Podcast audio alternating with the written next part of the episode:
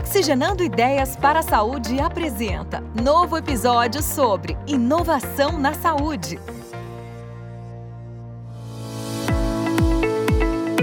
Olá, seja muito bem-vindo ao podcast Oxigenando Ideias para a Saúde. Eu sou Eduardo Mangione, CEO da iPharma, e convido você para se conectar às tendências e novidades junto aos protagonistas que estão transformando o mercado de saúde no Brasil. Nos últimos anos, o termo startup ganhou notoriedade, principalmente porque as empresas desse segmento mudaram seus focos para a inovação e a tecnologia. No setor da saúde surgiram as health techs, mercado que vem crescendo no Brasil, oferecendo serviços que ampliam a oferta e a qualidade de saúde no país. Mas será mesmo que as health techs podem democratizar o acesso à saúde privada sem que as famílias tenham que pagar uma fortuna por isso? Quais desafios essas empresas ainda enfrentarão? As health techs são uma realidade de longo prazo ou seu fim no Brasil se aproxima? Esse assunto provoca muitas dúvidas, por isso ninguém melhor que o Gustavo Araújo, cofundador e CRO do Distrito, plataforma líder em transformação de pessoas e empresas, considerada também o maior ecossistema de startups do país, para falar sobre o tema. Gustavo Araújo é paulistano, formado em administração de empresas e relações públicas, tendo migrado para o mercado de startups porque queria ser parte atuante na transformação pela qual o mundo estava passando através da tecnologia. Como executivo, atuou em cargos nas áreas de vendas e marketing em grandes empresas como Sony, Whirlpool e Microsoft. Após a carreira corporativa, cofundou a Life Nino, grupo que possui atualmente mais de 30 bares e restaurantes das marcas Nino Cotina, Tatu Bola, Boa Praça, Eu Eles, entre outros. No final de 2014 e início de 2015, fundou o Distrito, plataforma líder em transformação de pessoas e empresas.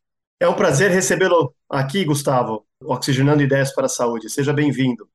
Pô, valeu, Eduardo. Prazer estar aqui com vocês, junto com a iFarma. Obrigado aí pelo convite.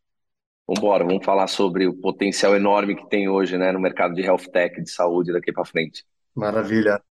Gustavo, você tem uma forte veia empreendedora e visionária, como dá para perceber. Por isso, eu quero começar nosso bate-papo perguntando como que você enxerga esse momento das startups no Brasil, em especial as health techs.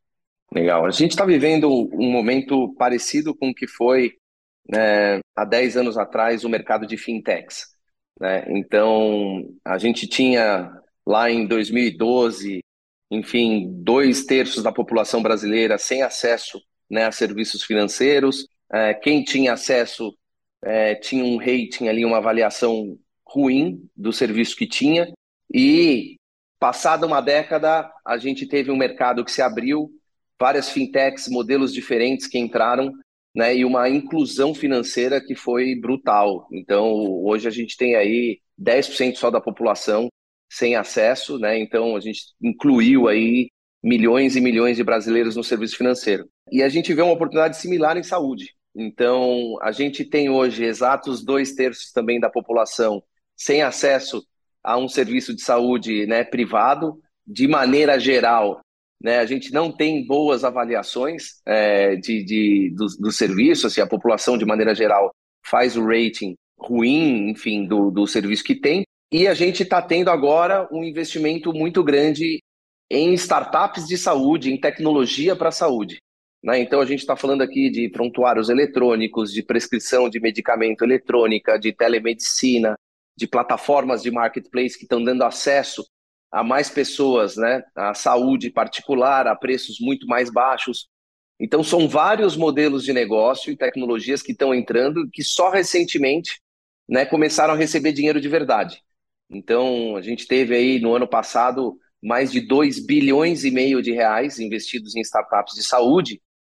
E na nossa concepção aqui no distrito, né, a gente vê que é o, o, o dado que faltava para mostrar que realmente agora a gente tem um, um mercado que começa a aplicar esse investimento recebido para construir produtos e serviços e destravar essa inovação na saúde, destravar esse potencial que a gente tem de incluir dois terços da população em, em serviços privados aí mais acessíveis de saúde. Então a gente está vivendo aí o comecinho de um mercado muito próspero. Muito empreendedor que inclusive fez fintech e já vendeu a sua fintech, está agora é, tá querendo montar uma, uma startup de saúde, exatamente.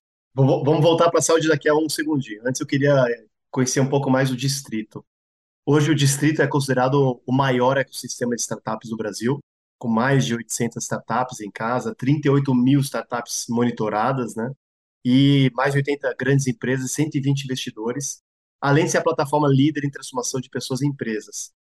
Eu queria saber qual que é a sua contribuição para o crescimento do distrito e como esse ecossistema ajuda no, desenvolvimento das demais startups. Legal. Eu sou cofundador do Distrito, né? O Distrito nasceu em 2014 como um, um coworking para startups, para empreendedores que queriam construir seus negócios digitais. E a gente tinha ali um grupinho de investidores anjo que fazia investimentos. Então, nessa época, por exemplo, nasceu lá o Banco Neon, né? É, que a gente é sócio até hoje, enfim. É, e de lá para cá passaram né, alguns outros é, negócios aí bem sucedidos. Então, acho que o Neon né, foi um, um, é um unicórnio hoje brasileiro que nasceu dentro do distrito lá atrás, depois passou o mercado Bitcoin, tem algumas outras aí né, com alto potencial que também estão estão na fila aí, devem se tornar unicórnios em breve. Mas depois dessa fase de coworking é, e investimento anjo, a gente percebeu que não tinha dado no mercado, né? Então a gente acabou é, construindo, a partir de 2018, a primeira base de dados brasileira sobre o mercado de venture capital e startups. Então, a gente começou a monitorar no Brasil 16 mil startups que existiam, né? É, e mais de 120 fundos aí de investimentos, enfim, hoje a gente monitora mais de 500 fundos de investimento que atuam no Brasil. Então, a partir do dado, a gente começou a gerar inteligência. Por que, que o dado é importante? Porque sem você ter visibilidade do que está acontecendo no mercado, né, você não consegue gerar oportunidade. E essa oportunidade, ela basicamente passa por três players diferentes, que é a startup, o investidor e a grande empresa. Né? O empreendedor, que é a startup, ele precisa de investimento para construir tecnologia, e depois a empresa ela precisa de tecnologias prontas para poder absorver, resolver seus problemas e por aí vai. Então esse é um mercado que se retroalimenta. Né? Então você tem o investidor colocando dinheiro no empreendedor que vai construir uma startup que depois vai fornecer tecnologia para uma corporação e por aí vai. Então um gera valor para o outro. Tá? Então o distrito ele evoluiu para um SaaS. Hoje a gente é uma plataforma, né? É, em que a gente conecta de maneira inteligente esses três players. Então a gente tem venture capitals, que são investidores profissionais que usam a plataforma de dados do distrito para encontrar os melhores investimentos. A gente tem, do outro lado, corporações, né, como você mesmo falou, que usa também a plataforma do distrito para fazer o match. É o Tinder da startup, a gente fala aqui. Então você você tem um problema, né? Qual é o, o match perfeito desse seu problema em relação a uma startup que pode resolver ele? Então hoje a gente varre 38 mil startups na América Latina e para cada problema que você tem dentro da sua empresa, pode ser de RH, pode ser de marketing, pode ser de vendas, pode ser de operação de saúde, a gente consegue te plugar com a, com a startup certa que resolve aquele problema. E o investidor também, ou seja, o investidor, é, a startup, desculpa, a startup também usa porque ela quer monitorar a concorrência, ela quer entender o mercado em que ela está inserida. Então, hoje, para uma startup, ela entra no, na plataforma do distrito. Se você é uma fintech, por exemplo, você consegue acompanhar todas as fintechs do seu setor, você consegue ver quem são as fintechs que estão recebendo mais investimento, você consegue, através de alguns eventos, né, se conectar com o próximo investidor que vai investir em você, né, com a, o próximo cliente que vai consumir a tua solução.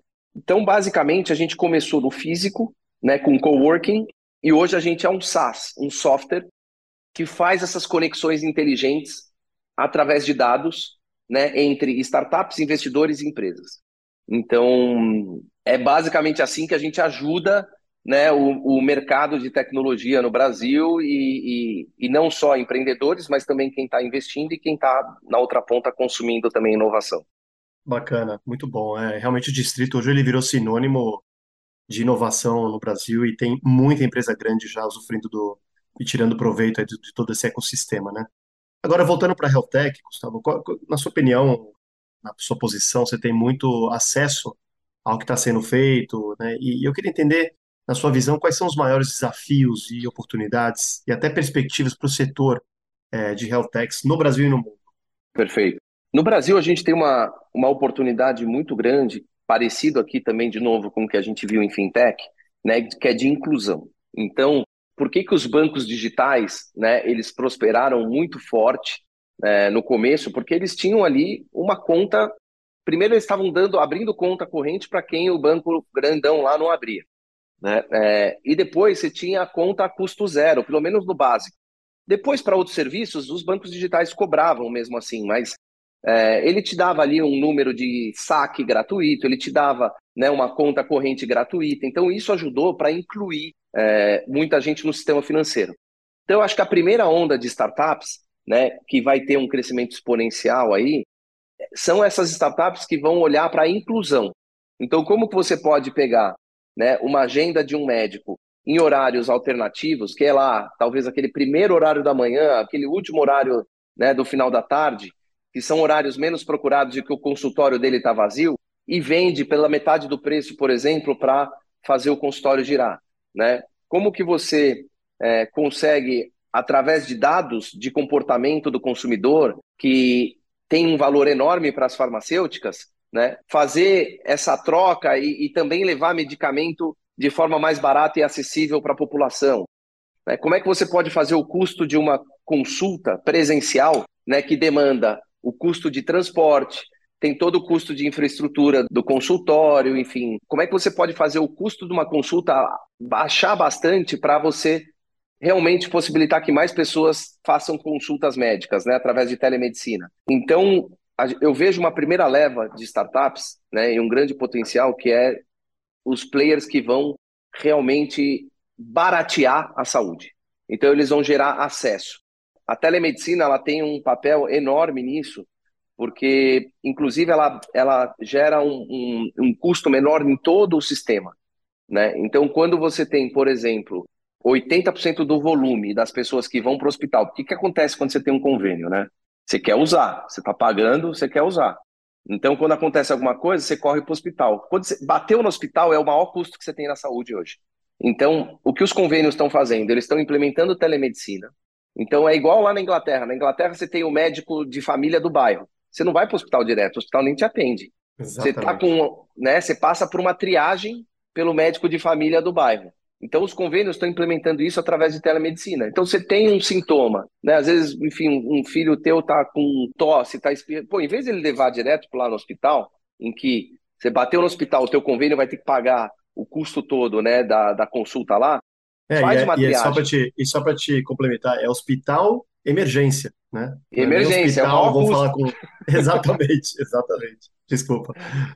Não, então é isso aí. Então, você está tirando hoje é, 80% do, do volume né, das pessoas que vão para um, um hospital através da telemedicina. Isso faz o custo todo do sistema baixar, né? Porque se você diminui, diminui a sinistralidade, por exemplo, aqui falando das empresas, né? Se você diminui a sinistralidade da população na sua empresa, o teu custo com saúde vai ser menor né? E obviamente você vai ter mais dinheiro como RH para investir também em outras coisas ali para os funcionários. Então é melhor para todo mundo. Então essa que acho que é uma das grandes vertentes aí é você baratear o custo. E aí depois você tem, obviamente, tecnologia que está trazendo mais eficiência. Né? Hoje, qual é o maior setor de startups de saúde no Brasil? Prontuário eletrônico, que é o básico. Né? Então, assim, todo mundo na pandemia, para você começar a ter um sistema híbrido em que você atende alguns pacientes online, né, outros offline. Enfim, para você começar a ter inteligência, é, você precisa adotar um prontuário eletrônico. Então, essa é a maior fatia, tá? essa é a categoria número um de, de startups hoje no Brasil. E aí, depois, a segunda categoria é justamente aquela de acesso, de cartões de desconto. Então, você tem aí um cartão de todos, você tem essas grandes plataformas que te dão acesso a serviços e produtos de saúde a um preço mais acessível. E terceiro é telemedicina. Então, hoje, o terceiro maior grupo de startups no Brasil é telemedicina. Então, você vê, acho que depois do potencial ali de acesso à saúde, através do prontuário eletrônico, você tem todo um desenvolvimento de uma avenida de oportunidades relacionadas a dados. Então, startups que estão conectando, por exemplo, né, hospitais com convênios, com, enfim, laboratórios de diagnóstico. Imagina que toda a health tech né, que lança no mercado, ela precisa conectar com o prontuário. Então, você tem startups que estão fazendo essa conexão entre as health techs e os prontuários eletrônicos. Então, você tem toda uma interoperabilidade aí do sistema que também está sendo desenvolvida agora né, nessa conexão. É, acredito que você falou que, resumindo, tem muita oportunidade de crescimento de mercado, de otimização de processo, é, na busca de trazer mais acesso e valor ao paciente. Eu acho que é um mercado aí com muita oportunidade, gente, sem dúvida. E, e Gustavo, como que você analisa o atual momento do Brasil? em relação aos investimentos em startup, em especial a Celtex. Como, como que estão os aportes de investimento na área? Você acha que a gente está no caminho certo ou poderíamos estar mais avançados? Não, a gente até ficou surpreso esse ano, né? Porque mesmo com todo esse cenário macro desafiador, né? Guerra na Ucrânia, enfim, todo esse impacto global da, da inflação, da alta de juros, que faz com que o dinheiro saia do capital de risco, né? É, a gente viu que no early stage, o que é o early stage? São as, as rodadas mais iniciais ali das startups. Então, a gente fala aqui até o Série B. Então, até Série B não são cheque, cheques pequenos, tá? Um Série B no Brasil hoje tem 50 milhões de reais de ticket médio. Uma Série A tem 20 milhões de reais de ticket médio. Então, é, a gente está falando que esse grupo de investimentos cresceu esse ano em relação ao ano passado. Tá? Então, o ano passado foi um ano totalmente atípico. A gente teve mais de 50 bilhões de reais investidos em startups no Brasil. É muito dinheiro, tá? Em todos Caramba. os setores. Então, assim, imagina que as startups que receberam esses 50 bilhões no ano passado estão construindo produto, estão montando time, estão construindo go-to-market, porque demora tempo, né? Para você construir time, produto, tudo isso, você tem ciclos aí que demoram, em média, de 18 a 24 meses. Então, tá todo mundo trabalhando, né? todo o, mercado recebeu muito investimento ano passado, mas mesmo o ano passado ter, tendo sido um ano muito atípico para o Brasil, de um investimento muito grande, esse ano, aonde que a gente sofreu? No late stage, que são as startups maiores. Então, o capital de risco de venture capital para as startups maiores está sofrendo mais, mas o early stage não. Que, que demonstra isso? Demonstra o seguinte, que quem investe nessas startups mais early stage aqui no Brasil está olhando para o fundamento do país, que é um fundamento muito forte do que de um país que estruturalmente tem problemas grandes, né? O, Brasil ele tem problemas estruturais não resolvidos, como por exemplo dois terços da população sem acesso à saúde privada ou saúde de maior qualidade. E aí você tem isso e você tem um ecossistema de empreendedores cada vez mais capacitado, porque a gente já está em segunda ou terceira geração de startups que foram criadas. Então, o empreendedor que já criou uma ou duas startups, ele está muito mais preparado para criar um negócio de sucesso, porque ele já aprendeu como construir time, como construir produto, como construir suporte, como vender esse negócio, como fazer preço, enfim. Então, não é à toa que os venture capitals preferem empreendedores de segunda e terceira viagem, porque eles sabem que, que esse, esse empreendedor ele já aprendeu. Então, você tem problema estrutural, empreendedor com mais qualidade e agora capital. Né? A gente estima aqui hoje em 80 bilhões de reais o dinheiro que já está na mão dos venture capitals para ser investido no, no Brasil e na América Latina nos próximos 3, 4 anos. Então, não teve crise no early stage, porque quem está investindo no early stage, nas startups iniciais, continua olhando para 10 anos. Né? Quem, quem investe em startup não pode olhar para 2, 3 anos. Você está olhando para 10 anos. Então, não é, é a situação macro de 2022 e potencialmente de 2023 que vai mudar o cenário e o potencial brasileiro para a década. Então, a gente continua tendo investimento, né? E o Brasil e a América Latina, de maneira geral, hoje se tornou o hotspot do capital de risco. O que é o hotspot? Ou seja, a gente vai atrair muito investimento e está atraindo muito investimento porque na região da América Latina nós não fizemos ainda a transformação digital que já aconteceu nos Estados Unidos e na China, na Europa. Quer dizer, tem então, muito mais oportunidade aqui ainda, né? A oportunidade está aqui agora. É, exatamente. Então, os investidores de Google, Facebook, Microsoft, Amazon, essa turma que já surfou essa transformação digital lá fora, pô, legal, já teve todo o ganho financeiro com isso e agora está pegando esse dinheiro e está indo para onde? Para onde tem oportunidade, que é a América Exato. Latina. Bom, com o ajuste todo que teve, né, é, o que foi super legal você esclarecer de que, óbvio, afetou o valuation da, das startups, né, principalmente, mas as, aquelas que mais sofreram, principalmente em captação de recurso, expansão, foram as de late stage, não foram as de early stage. O que mostra que né, o investidor ainda tem apetite para um risco, é, óbvio, um risco equilibrado, mas que ele enxerga muita oportunidade no nosso mercado. É super bacana. E, e Gustavo, quais, quais as transformações necessárias ainda no mercado brasileiro é, para que as health techs se desenvolvam ainda mais? Né? Você falou que é um país que tem problemas estruturais, sem dúvida nenhuma. Mas o que, que precisa ainda transformar para que a gente consiga uma escalabilidade maior, mais rapidez e mais sucesso com as startups? Legal. É, você tem aqui uma, uma tríade, né, que anda que anda junto e essa tríade ela precisa acontecer para o mercado e o potencial ser realizado. Então, por que, que o mercado e o potencial de fintech foi realizado? Você tinha empreendedor de qualidade, você tinha investidor profissional injetando né, dinheiro de verdade e você tinha um banco central, um regulador que estava abrindo o mercado. Né? Então, hoje, quando você pensa globalmente, fala, qual é o banco central no mundo que incentiva mais a inovação e aí eu te diria que hoje o Banco Central brasileiro está aí entre o top 3, tá? Talvez pode citar aí, talvez o Banco Central lá da Inglaterra, enfim. É, mas o Banco Central, o regulador, ele teve um papel primordial, né, para esse florescimento que a gente viu na indústria de fintechs aqui, né? Então a gente vê, né, o, enfim, foi aberto lá o, o modelo de conta de pagamento, depois as sociedades de crédito, né? Então assim você possibilitou que um player pequeno, como uma startup, pudesse prover serviços financeiros sem ter a carga regulatória de um player grande como um banco, como uma IF, né, como uma instituição financeira. Então, a gente ainda tem, eu acho que na saúde, que destravar essa perna da tríade, porque a gente já tem capital de verdade entrando, a gente já tem empreendedores de qualidade, muitas vezes de segunda e terceira viagem, prontos para começar a health techs, né? E a gente falta ainda em relação à regulação a abertura né, e a criação de protocolos de interoperabilidade.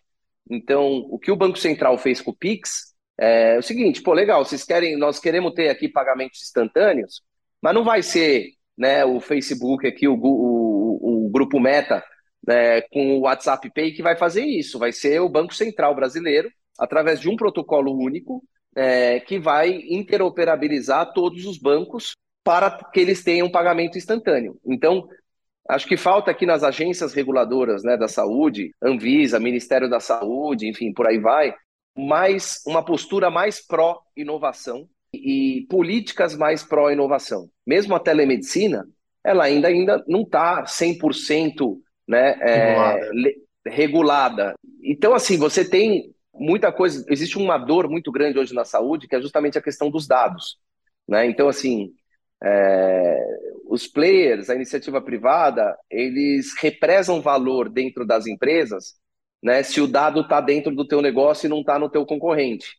Então, se não é o regulador uma instância superior aos players privados, né, quem vai criar um protocolo único de interoperabilidade, que vai dar o poder do dado por paciente a iniciativa privada dificilmente vai chegar num acordo para isso. Né? Então é a mesma coisa que o Banco Central está fazendo agora com o Open Banking. Né? Você acha que os bancões queriam dar o dado do cliente dele para uma fintech? Não quer, mas vai ser forçado. Então você força a interoperabilidade do sistema né, em prol de gerar vantagem para o paciente aqui, ou para o consumidor de, de serviços financeiros. Então, o que eu vejo hoje é que a gente tem, por exemplo, no ambiente de fintechs, um regulador muito mais pró-inovação do que o que a gente tem em saúde. E eu acho que essa é a última perna que falta, porque o restante já está no mercado empreendedor e capital.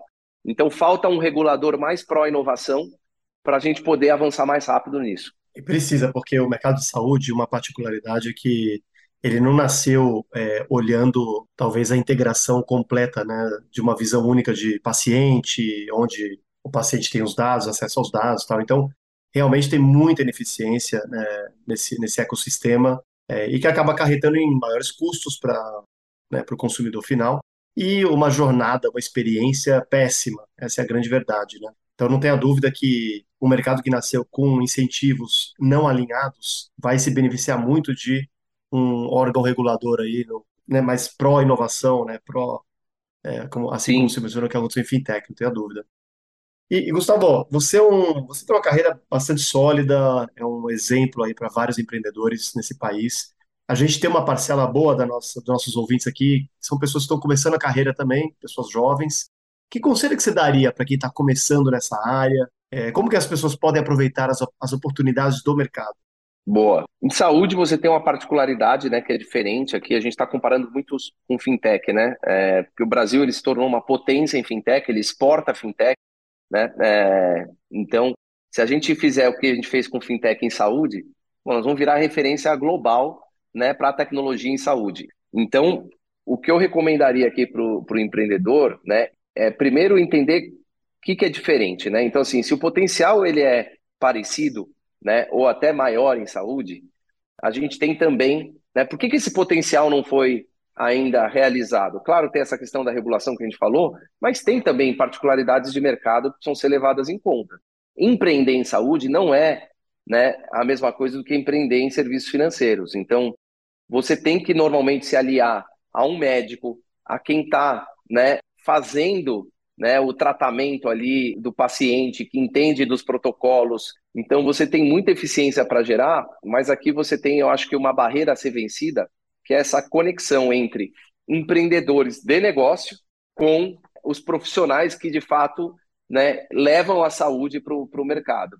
Então, e aí você tem esse desafio cultural também do lado do médico, né? Então a gente provavelmente vai ter muitos médicos aqui, profissionais de saúde, ouvindo esse podcast, né? É, o que é uma oportunidade, né? O médico empreendedor que está buscando resolver essas ineficiências do sistema vai encontrar oportunidades de vida pela frente. Então, é, ficar atento e buscar, obviamente, né, um, um, colaborar, buscar lá pessoas de tecnologia, de negócios, enfim, é, porque você vai precisar, para fazer uma health tech de sucesso, vai precisar de pessoas de negócios, de tecnologia e de saúde, né, trabalhando de maneira colaborativa. Então, acho que essa que é a particularidade, obviamente você está mexendo com vidas, então se, uma, se um PIX não completa, é diferente de né, um sistema de saúde que... É, Aqui é um pouco mais grave. Do, sai do ar, exatamente.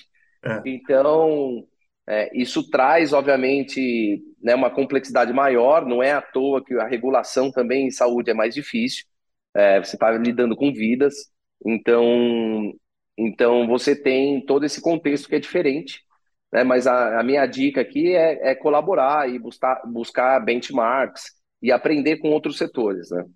Gustavo, para fechar essa primeira parte da nossa entrevista, é, a gente costuma fazer um jogo rápido para te conhecer também um pouco mais, de maneira mais pessoal, né, seus gostos e tal. Então é um bate-bola para você responder realmente o que vier na cabeça, tá? Boa. Então vamos lá. Qual seria a série que você assistiu ultimamente e que você indicaria? Super Pumped, que é a história do, do Uber. É, ela tá no Paramount Plus e tá no, uhum. no Amazon Prime também. Esse eu não conhecia, hein? Eu tô, tô acabando de ver o We Crashed, tô achando excepcional. Então, essa deve ser é uma melhor que o We Crashed. Essa é, é melhor mesmo? que o We Crashed. É. Que legal, que legal. não conhecia. Que, que filme marcou sua vida? Cara, é, vou pegar um recente aí, vai, é Top Gun. O 2, o 2. Não, eu achei o 2 muito bom e o 1. Um, é... Ah, o 1 um também, né? Marcou, né? Muito bom. Bacana. E livro? Qual, que, qual livro de cabeceira que você recomendaria? Cara, um livro que eu acho que para os tempos que a gente vive hoje, que eu recomendo é o do Ben Horowitz, também um dos maiores venture capitalists do mundo, né? É, que é o, o, The Hard Things About Hard Things, que é o, o lado difícil das li. decisões difíceis em português. Muito bom, muito bom livro, excelente. É, poucas palavras, qual é o maior desafio na área de saúde? Acho que o maior desafio é custo.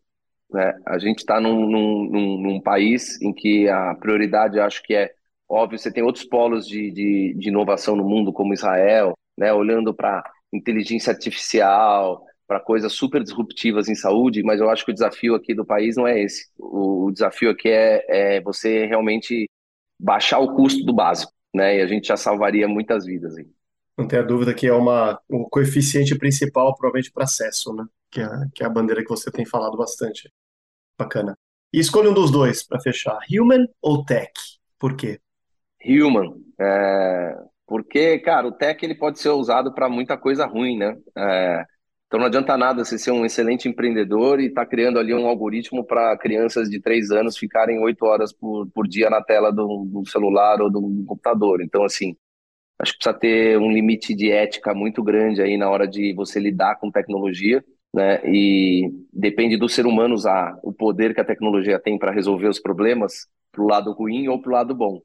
Então, acho que com certeza é human, senão a gente fica pelo meio do caminho aí. A terra expurga a gente. Excelente. Espero que você tenha gostado do episódio de hoje. Eu com certeza gostei muito. Continue acompanhando nossos próximos episódios no Spotify, no Google Podcasts e não esqueça de ativar as notificações. Obrigado pela sua companhia. Um grande abraço e até o próximo programa.